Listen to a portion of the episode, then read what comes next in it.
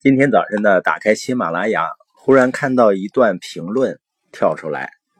这个评论是这么写的：“净扯淡！现在很多像你这样的鸡汤泛滥。”我扫了一眼呢，觉得挺有意思，然后呢就开始录播。昨天我们在聊天的时候啊，跟几个小伙伴我说，一个人是不是真正成熟，就看他最在意的是自己做的事情。本身是不是对的，而不是在意别人怎么评论、怎么看、怎么想。因为人们对一个事情的看法，并不取决于这个事情本身，而取决于人们的大脑中的滤镜。每个人自己既定的想法会影响他看待事物的方式。所以呢，我永远不会担心别人会怎么看我做的事情，只要我确定我做的事情是正确的。因为你是怎样的人，就决定了你怎么看待问题。每个人都不可能和他自己的观点分开，每个人的特质和经历的每件事儿，都为他看待事物的方式染上色彩。所以呢，你是谁，才真正影响你能看到什么。比如呢，在同一个房间里看同样一件东西，每个人的感觉不一样。像我们和别人交流的时候呢，有的时候会看到、会感受到对方的想法，而有的人呢会看到对方的穿着，也就是每个人都有自己的偏好，这就为我们看待事物戴上了有色眼镜。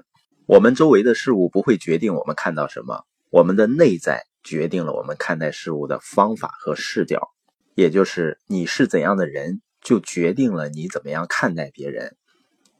有一个旅行家呢，他快到某个大城市了，他向路边闲坐的老者打听这个地方的人怎么样。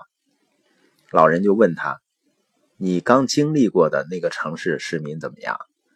旅行家说：“啊，很可怕，卑鄙，难以信赖，让人厌恶，一无是处。”老人说：“啊，你会发现这个地方的人也是一样的。”第一个旅行家刚过去呢，另外一个旅行家也过来了。也问同样的问题，老人同样问他对刚刚访问过的城市市民怎么想。第二个旅行家说：“啊，他们都是好人，诚实、勤奋、慷慨、宽容。我真的舍不得离开那个地方。”老人说：“这里的市民和那个城市的人是一样的，所以呢，人们看待他人的方式正是自己内在品质的反射。如果我是讲信用的人呢？”我就会自然的认为其他人也值得信赖。如果我呢是吹毛求疵的人，我看其他人呢也满身缺点。如果我有爱心呢，我看其他人也都富有同情心。所以那些骗子很不好过的原因就是他看谁都觉得别人要骗他。所以呢，你永远不用担心别人会对你有看法。如果你身边很多雇员对你都看不习惯。那也许说明你走在了成为企业家的路上。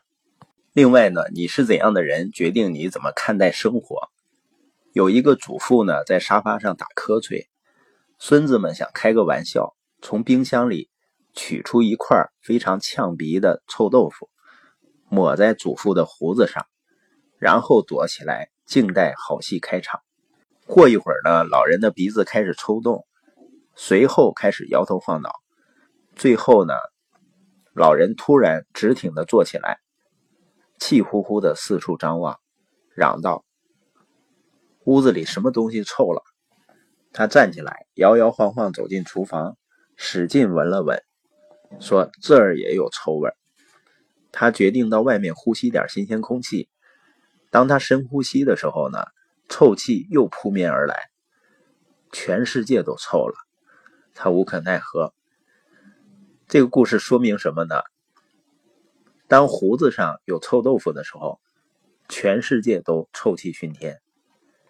对于祖父来说呢，他完全可以用肥皂和水把污物清除，还回原来的清凉世界。但是如果一个人心里藏着的脏东西想除掉，就非常困难了。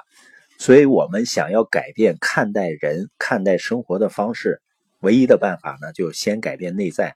因为我们每个人都有一个内在的参照模式，包括对自己啊、对别人、对人生的态度、构想和期望，这些因素决定了我们是乐观还是悲观，高兴还是愁苦，信任还是猜疑，勇敢还是怯懦。这些不仅关系到如何看待自己的生活，也关系到如何让别人看待我们。罗斯福说啊，除非你愿意，没人能够让你小看自己。心理学家麦格劳说呢，是你教给了别人如何对待你，你传递给他人的是你看待生活的态度。你如何看待生活，则源自于你是怎样的人。那本节讲的呢，就是人际关系中非常重要的一个法则，叫透镜法则。透镜法则告诉我们什么呢？有的时候你看待别人是由我们内在的滤镜决定的，也就是说，我们是怎样的人。决定了我们如何看待别人。那我们经常要问自己的问题就是：我对别人的感觉是什么？我为什么会有这样的感觉？